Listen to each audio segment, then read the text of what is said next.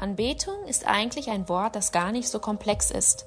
Früher wurde es einfach nur verwendet, wenn man sich an jemanden gewandt hat oder jemanden um etwas gebeten hat. Anbeten ist also jemanden um etwas bitten. Später, als das Christentum eingeführt wurde, bedeutete es, sich an Gott zu wenden. Im 17. Jahrhundert wurde es dann noch erweitert und bei Liebesdichtungen angewandt, in denen man eine angebetete, geliebte Person verehrte.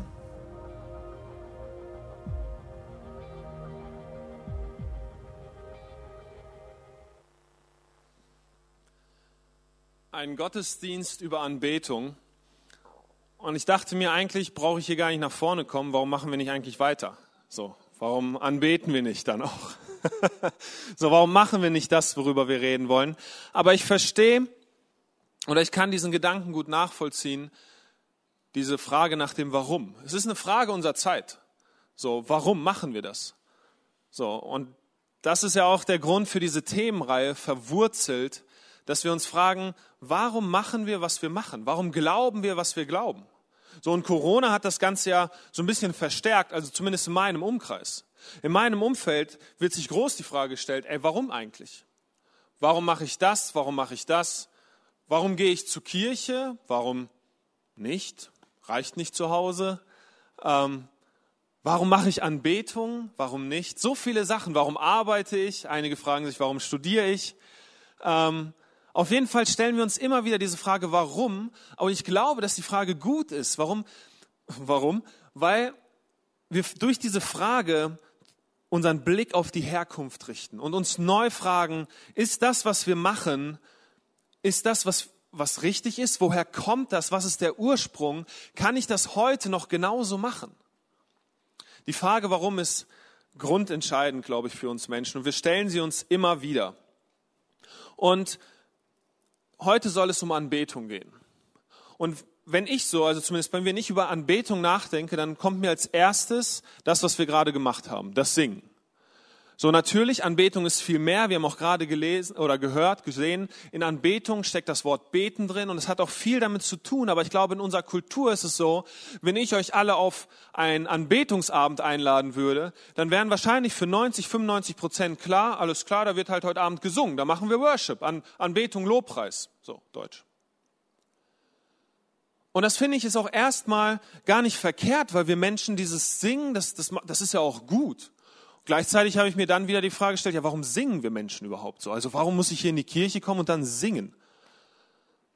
Ich meine, eigentlich singen ist ja etwas, was wir Menschen schon immer gemacht haben. Also ich, ich habe das nicht studiert, aber ich habe versucht, da reinzulesen. Und was ich so ein bisschen gelesen habe, ist, man ist sich nicht ganz klar, gab es erst Singen oder erst Reden? Warum? Weil zum Kommunizieren brauche ich nicht verschiedene Tonhöhen. So, das kann ich in unserer Sprache zumindest mit einer machen. Dafür würde mir das reichen. Da brauche ich nicht die Range, die, die kleine Range, die meine Stimme hat. So, die bräuchte ich nicht. Es könnte noch weniger sein. Andere Sprachen ist was anderes. Ich erinnere mich da ähm, in Thailand. Das ist, ich glaube, das heißt eine tonale Sprache. Und da da weiß ich noch wie heute, das, das hat mir gesagt, Marco, dieses eine Wort auf der Tonhöhe bedeutet, dass das was Gutes und auf der Tonhöhe auf gar keinen Fall. Also da lief man rum und immer, man, man versucht ja so ein bisschen das dann zu lernen und so, aber ich habe es lieber gelassen, weil ich dachte, ey, bevor ich da irgendwie eine falsche Tonhöhe, Tonlage treffe und die dann irgendwie beleidige oder sonst was mit den Leuten mache, lasse ich es lieber ganz sein. Aber in unserer Sprache brauchen wir es eigentlich nicht. So, und trotzdem singt der Mensch. Ich meine, es wirkt ja auch unglaublich beruhigend. So, ich denke da an Eltern, die für ihre Kinder singen. Ähm, aber auch selber, es tut echt gut, irgendwie zu singen. Es macht richtig Spaß, es macht richtig Freude.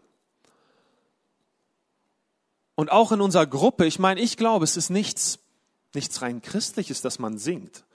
So, ich weiß nicht, wann ihr das letzte Mal auf einem Konzert gewesen seid. Ist vielleicht schon ein bisschen länger her.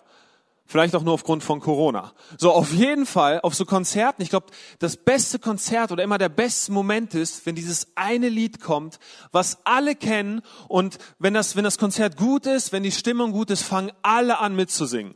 So, der Text ist egal. Es geht um dieses einheitlich Singen, einheitlich gemeinsam dazu grölen vielleicht, wie auch immer.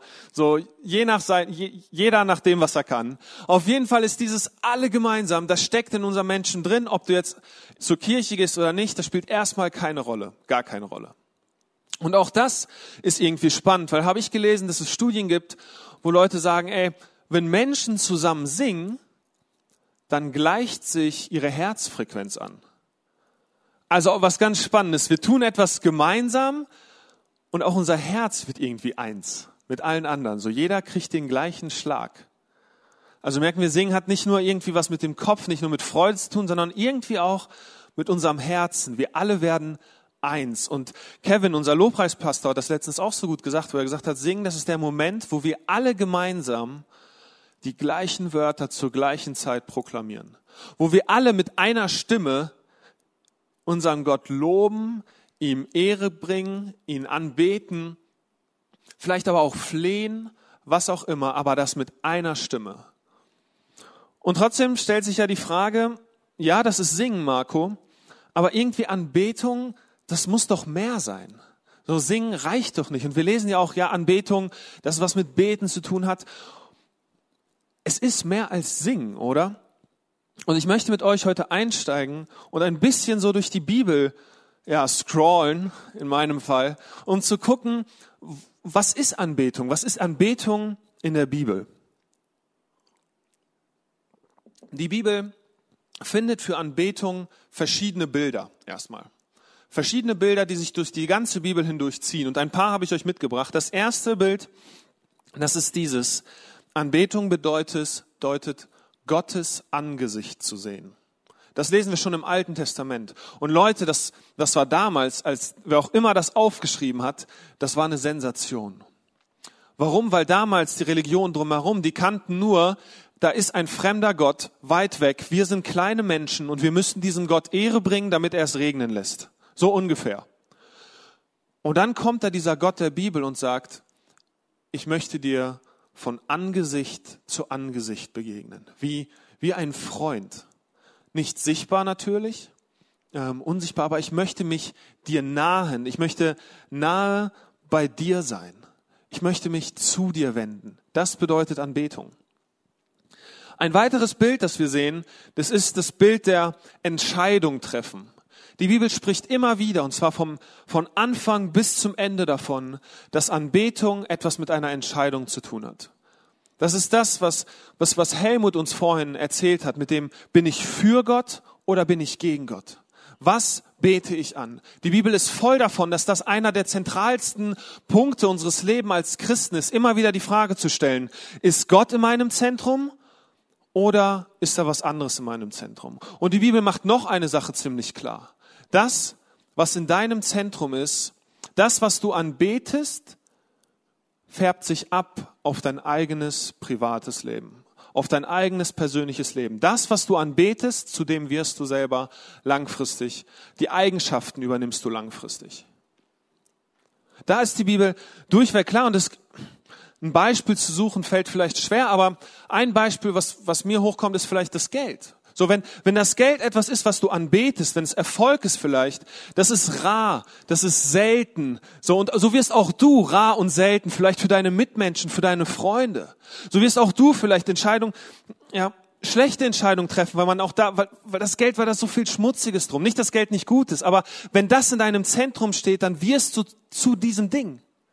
Dann übernimmst du die Eigenschaften. Ist aber Gott in deinem Zentrum, so übernimmst du die Eigenschaften von ihm. So wirst du liebevoll, so baust du gerne Beziehungen, so bist du da für andere, so bist du großzügig. Verschiedene weitere Eigenschaften gibt es da. Alle haben damit zu tun, wir müssen eine Entscheidung treffen. Wem, wen wollen wir anbeten?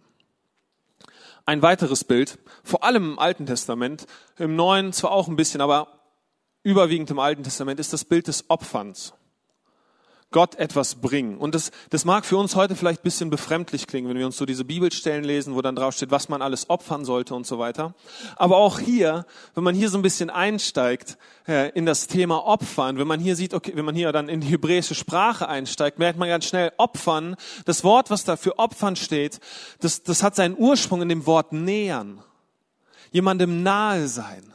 Und auch das war damals ein riesen Gamechanger für die Menschen. Dass, dass der Gott der Bibel, er wollte, dass wir ihm nahe kommen. Und Opfer waren dafür da, dass wir diesem Gott nahe kommen, dass wir in sein Angesicht treten können. Anbetung ist diese Begegnung mit dem lebendigen Gott. Und dazu passt auch das weitere Bild, und zwar ist es dieser, dieses Bild, dass Anbetung ungeteilte Liebe ist. Und was die Bibel hier oft benutzt, ist das Bild einer Ehe. Nur eine einzige Person. Nur eine einzige Person, der, der ich mich verschreibe, mit der ich mein ganzes Leben verbringen will. Und nur eine Person, die ich wirklich von Herzen lieben möchte, eine Entscheidung, die nicht sich morgen ändert, eine Entscheidung, die nicht terminiert ist, quasi auf, naja, jetzt ein Abend und morgen sieht's wieder anders aus. Nein, das, das Bild, was die, was die Bibel hier benutzt für Anbetung, ist ungeteilte Liebe. Durchgehend bis zum Ende unseres Lebens.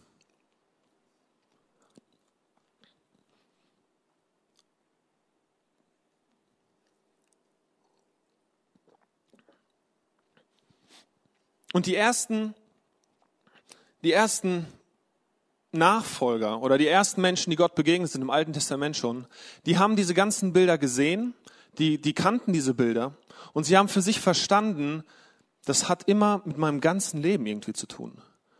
Das hat nicht nur mit meinen Worten zu tun, dieses Ungeteilte, das, das ist alles, das, das umgibt mich und das ist alles, was ich tun muss. Und so, so sehen wir dann auch, wenn wir auf, auf die Formen schauen, dass die irgendwie alles integriert haben. Eine Form der Anbetung zum Beispiel, die wir lesen können, ist, dass die Leute ihre Hände gehoben haben. Das war so das Standard, die Standardform. Wenn du etwas angebetet hast, wenn du den Gott angebetet hast, Hände heben. Eine weitere Form, die dann ein bisschen drüber hinausging, die ich jetzt nicht nachmachen werde oder vorführen werde, das ist das Hinlegen auf den Boden. Die komplette Hingabe, komplett Gott, ich gebe dir alles. Eine weitere Form wäre das Hinknien. Das kennen wir heute vielleicht noch. So dieses Hinknien um Gott, um wieder Gott zu sagen, Gott, du bist größer als ich und ich bin dir so unglaublich dankbar für das, was du getan hast. Ich gehe auf meine Knie. Ich beuge mich vor dir. Ein weiteres Bild, das wir, das wir finden in der Bibel, und das ist spannend, das, das ist auch direkt am Anfang, und zwar ist das Volk Israel, sind versklavt und der Gott naht sich ihnen und er holt sie heraus aus dieser Sklaverei und er führt sie durch durch dieses Meer, das ist diese spannende Geschichte, wo das Meer sich teilt, das Schilfmeer, und das Volk Israel geht hindurch und danach geht das wieder zu und sie merken, okay, wir sind befreit. So, sie spüren das ganz physisch. Sie sehen quasi, da hinten ist unsere Versklavung und hier ist unsere Befreiung. Und was passiert?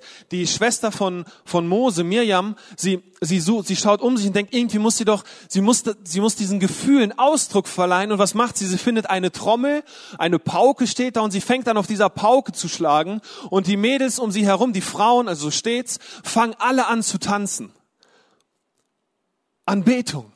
So es ist gut, dass jetzt hier sowas davor ist, sonst würde, hätte ich es euch vorgemacht. So, ich komme da gerade schlecht hin, da müsste ich hier, nicht, dass ich hinfalle. Auf jeden Fall, das war einfach nur eine Trommel, einfach nur eine Pauke, die wurde irgendwie geschlagen und die Menschen, die Frauen, die haben angefangen zu tanzen, haben sich gefreut. Warum? Weil sie gesehen haben, dieser Gott, der ist real und die Befreiung, die er mir schenkt, die ist real. Ich habe darüber nachgedacht, wie es mal wäre, so ein Gottesdienst nur mit Schlagzeug. Adi sagt, yo, also kein Instrument, das wäre, also das wäre zumindest biblisch. So, das war einer der ersten Instrumente. In unserer Kulturgeschichte jetzt einer der spätesten, die wieder an, wieder reingefunden haben in den Gottesdienst, aber früher war das mal eines der ersten Instrumente so. Auf die Pauke und dann wird getanzt, dann geht's los. Eine weitere Form, ähm, auch die ist für uns heute vielleicht so ein bisschen ja, schwierig nachzuvollziehen vielleicht. Das ist das Jubeln das Jubeln, das Jauchzen und das Frohlocken. Die Leute waren so begeistert von diesem Gott, dass sie nicht anders konnten, als zu schreien. So würde ich es jetzt mal aus, ausdrücken. Großes, man kann auch andere Worte da reinlesen, Kriegsgeschrei ähnlich. Die Leute waren so glücklich, dass sie einfach losgejubelt und gejauchzt haben. Und da gibt's eine Stelle in Esra, wo, wo beschrieben steht, wie das Volk dankbar ist und anfängt zu jauchzen. Und das ist so laut, dass man das noch meilenweit hört. Das wäre auch mal was, ne? hier im Gottesdienst einfach mal losjubeln. Wäre biblisch. Wäre vollkommen biblisch. Warum? Weil, weil für die war das damals, ich muss ich muss diesem Gott, ich muss unserer Beziehung Ausdruck verleihen mit allem, was ich bin. Und das bedeutet halt auch, sich mal richtig zu freuen. Dann kam David. David auf den Plan, kennen wir alle, hat, den, hat die Psalmbücher geschrieben. Das war damals so viel wie für uns vielleicht das rote Liederbuch. Oder je nachdem später das grüne. So. Auf jeden Fall war das so das Liederbuch der damaligen Zeit. Und dann, David ist noch einen Schritt weiter gegangen. Was David gemacht hat, bis dahin war es normal im Gottesdienst, also im Gottesdienst zur damaligen Zeit war es so, die einzigen Instrumente, die man so richtig gespielt hat, neben der Pauke, also dem Trommeln, war die Posaune. Alle, alle im Posaunenchor freuen sich jetzt. So auf jeden Fall die wurden aber nicht zur Melodie gespielt, sondern waren immer nur so Signalrufe, wenn man wusste, okay, jetzt müssen wir das machen, jetzt geht's dahin. Die Posaune, die war ein fester Bestandteil. Aber David sieht das und sagt, nein, wir müssen unserem Gott Ehre bringen mit all dem Schönen, das wir Menschen haben. Also sucht er alle aktuellen, alle neuen Instrumente raus und sagt, alles brauchen wir in der Kirche, in damals, also im Tempel, alles brauchen wir. Und er ist der Erste, der Vollzeitmusiker einstellt, die nichts anderes machen, als in ihrer Musik, in ihrem Instrument besser zu werden und die ganze Zeit zu spielen für diesen Gott. Es passiert eine Veränderung. David sagt, es reicht nicht nur dieses eine Instrument. Es reicht nicht nur das, was wir bisher gemacht haben. Nein, wir brauchen alle Schönheit. All das, was uns Menschen zur Verfügung steht, das sollen wir alles nutzen für diesen einen Gott. Weil er es wert ist und weil, weil selbst das nicht ausreicht, um in unsere Anbetung zu bringen. Musik ist ganz, ganz zentral. Später dann kommt Jesus. Und Jesus verändert auch etwas was die Form angeht. Und zwar, wo bisher nur Gott der Vater im Mittelpunkt stand, steht jetzt plötzlich Jesus im Mittelpunkt. Er ist die Vollendung des Nahekommens. Wo Gott vorgesagt, ich will euch mein Angesicht zuwenden, macht er das nun praktisch, indem er sich selbst auf die Erde bringt als Mensch. Jesus ist über diese Erde gelaufen. Und die Menschen haben das gesehen und deswegen war fortan Jesus der zentrale Mittelpunkt der Anbetung weil man verstanden hat, dann dieser Jesus, das ist mehr. Dieser Jesus ist Gott und deswegen ist er in unserem Mittelpunkt. Und auch das war etwas, was die, was die Menschen davor schon gesehen haben, in Prophetien, wo sie gesagt haben, da wird ein König kommen und er wird das Zentrum unserer Anbetung sein. Das können wir in Daniel nachlesen. Und eine weitere Form, die Jesus mit reinbringt, ist die, ist die Freude und das Loben im Geist. Ähm, da gibt's diese Geschichte. David sendet, äh, David, Jesus sendet 70 Jünger aus, einen Riesenhaufen an Menschen. Und die kommen zurück und erzählen ihm, was sie alles gemacht haben, dass sie Leute befreit haben von, von, von Zwängen, von Dämonen, dass, dass Menschen gesund geworden sind und sie sind voller Freude. Und das, was, was Jesus dann macht, das, das möchte ich euch einmal vorlesen. Und zwar steht das in Lukas 10, Vers 21. Nun begann Jesus im Heiligen Geist vor Freude zu jubeln er rief, ich preise dich, Vater, du Herr über Himmel und Erde, dass du das alles den Weisen und den Klugen verborgen, den Unmündigen aber offenbart hast. Ja, Vater, so hast du es gewollt und dafür preise ich dich. Jesus geht von dieser Erde und er gibt uns den Heiligen Geist. Und wir sehen bei den ersten Christen, dass auch sie dann angefangen haben, Gott im Heiligen Geist anzubeten. Das, da lesen wir davon, dass sie in Sprachen gesungen haben, also in, in Gott gegebenen Sprachen, die Menschen nicht verstehen, gesungen haben. Und es war Teil des Gottesdienstes. Eine weitere Form der Anbetung. Und wenn wir das so lesen, stellt sich mir die Frage, wie sind wir Christen von damals zu heute gekommen. Zu der Form, zu der Art und Weise, wie wir heute anbeten. Was ist in der Zwischenzeit passiert?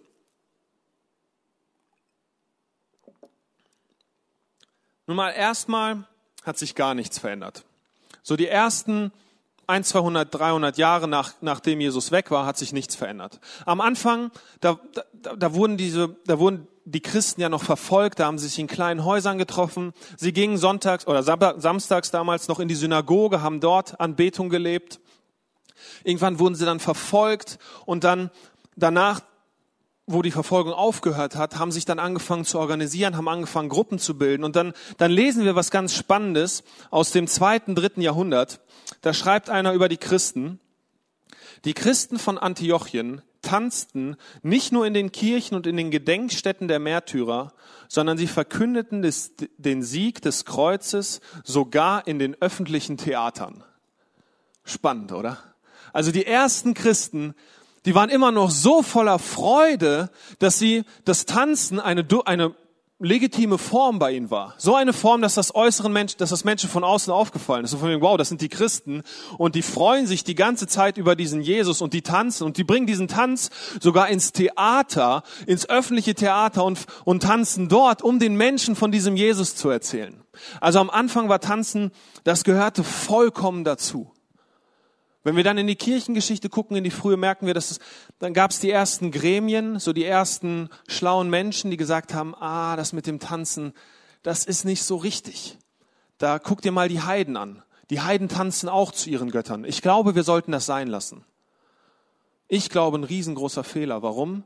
Was sie gemacht haben, war, sie haben auf die Heiden geschaut, dessen Tanz im Grunde eigentlich ja nur ein Abglanz dessen war, was die Christen die ganzen Jahrhunderte, Jahrtausende über gemacht haben. Sie haben dem echten Gott angebetet. Sie haben ihre Freude rausgelassen. Nicht nur im Kopf, nein, im Herzen, im Körper. Alles gehörte dazu. Und sie haben Gott mit allem, was sie hatten, angebetet. Und aus dieser falsch, meiner Meinung nach falschen Sichtweise gab es dann, kamen dann die ersten Erlasse, die gesagt haben, nein, tanzen ist bei uns verboten. Da haben sich nicht alle Kirchen dran gehalten. Es gibt auch immer noch weiter, wir lesen dann weiter, gab noch genug Strömungen, die das weitergemacht haben, weil für, für sie war klar, Gott, das, das ist alles.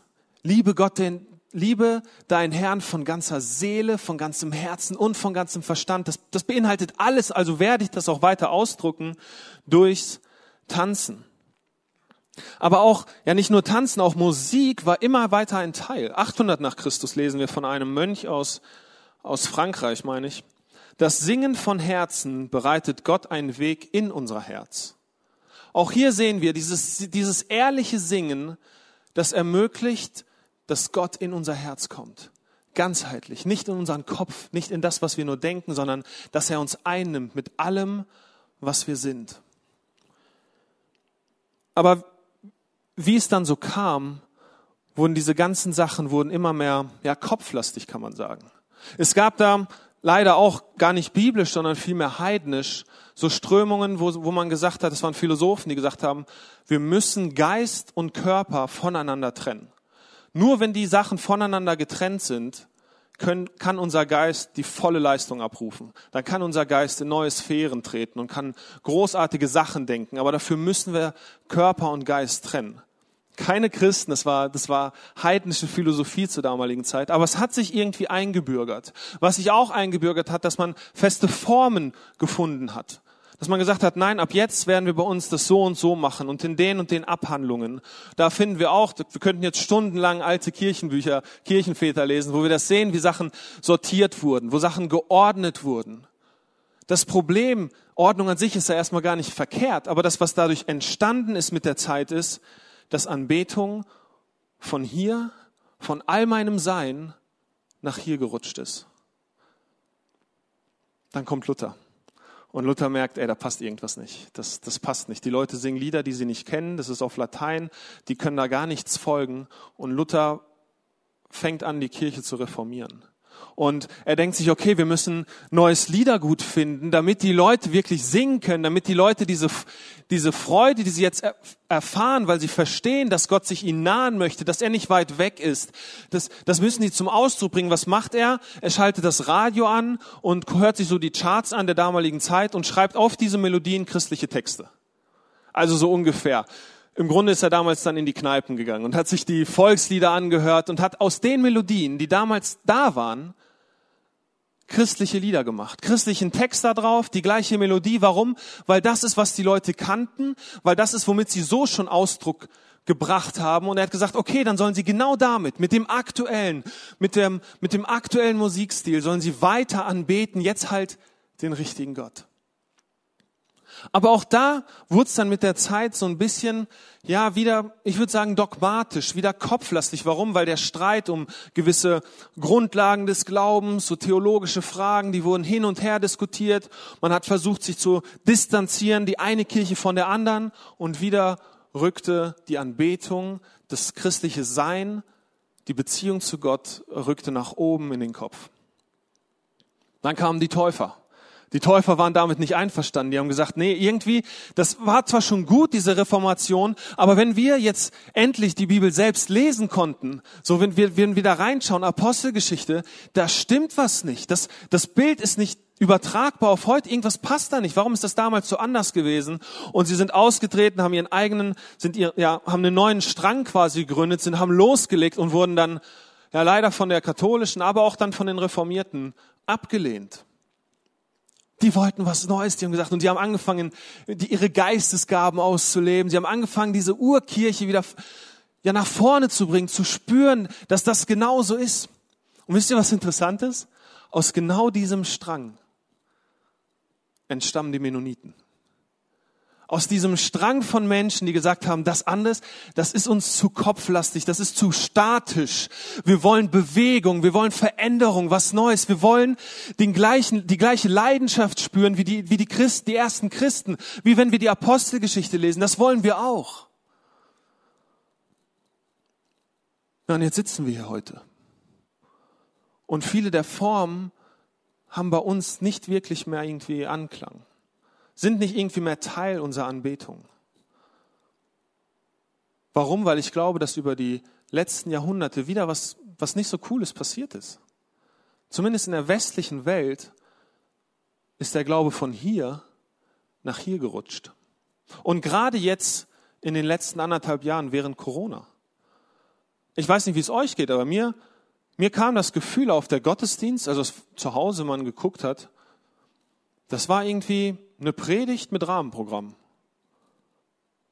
Eine Predigt mit Rahmenprogramm. Die Lieder, ja, die waren schön, aber zu Hause mitsingen ist eh schwierig. So macht man nicht. Und die Anbetung, sie war irgendwie nicht mehr ganz so das, der Teil meines Gottesdienstes. Vielmehr war es, ich höre mir was an, ich eigne mir Wissen an und damit ist es gut. Versteht mich nicht falsch. Ich liebe theologisieren. Ich liebe, über Gottes Wort nachzudenken, darüber meinen Kopf einzuschalten, einzutauchen in die Bücher, einzutauchen in die große Geschichte, um zu verstehen, was das bedeutet. Ich, ich studiere das jetzt schon sechs Jahre, sieben Jahre, ich weiß es nicht. So, ich habe nach dem Bachelor nicht aufgehört. Warum? Weil ich so spannend finde, mit meinem Kopf Glauben zu denken. Aber ich glaube, dass, dass das nicht ausreicht. Ich glaube, wenn ich mir die Bibel anschaue, wenn ich anschaue, was die Bibel über Anbetung sagt, dann das, dass, dass Gottes Beziehung mich ganz betrifft. Und dass meine Anbetung der Ausdruck meiner Gottesbeziehung ist. Und dass das nicht nur mit dem Kopf stattfindet, sondern mit allem, was ich bin.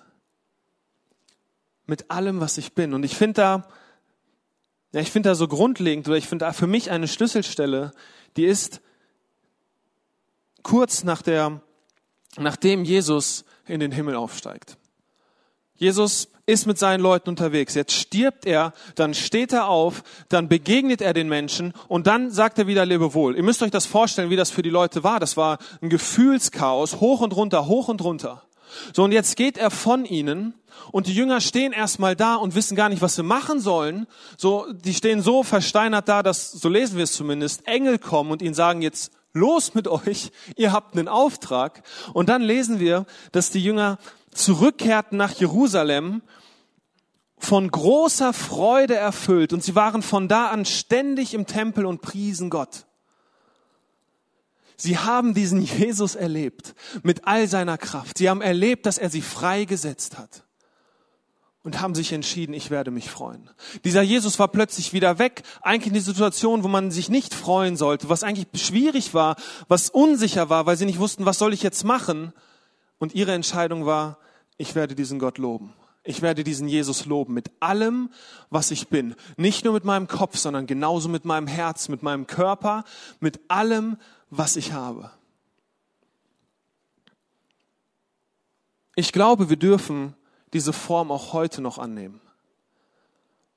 Weil ich glaube, Kultur spielt hier gar nicht so die große Rolle. So, ich habe mir nämlich Gedanken gemacht, das hm, kannst du jetzt den Leuten sagen, los, steht auf und tanzt, so. Mein erster Gedanke war, nein, Marco, die Kultur ist eine ganz andere. Aber ist das wirklich so?